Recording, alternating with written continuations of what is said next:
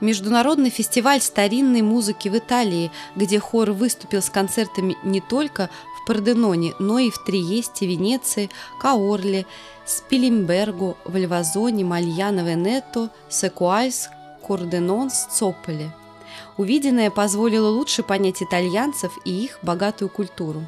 Всем ребятам запомнилась старая часть города Порденоне, состоящая из одной длинной улицы Корсо Виторио Эммануэле. По обеим ее сторонам стоят дома эпохи Возрождения, на фасадах которых сохранились остатки когда-то прекрасных фресок. И, конечно же, Венеция – это место, встреча с которым дарит незабываемую радость на всю оставшуюся жизнь.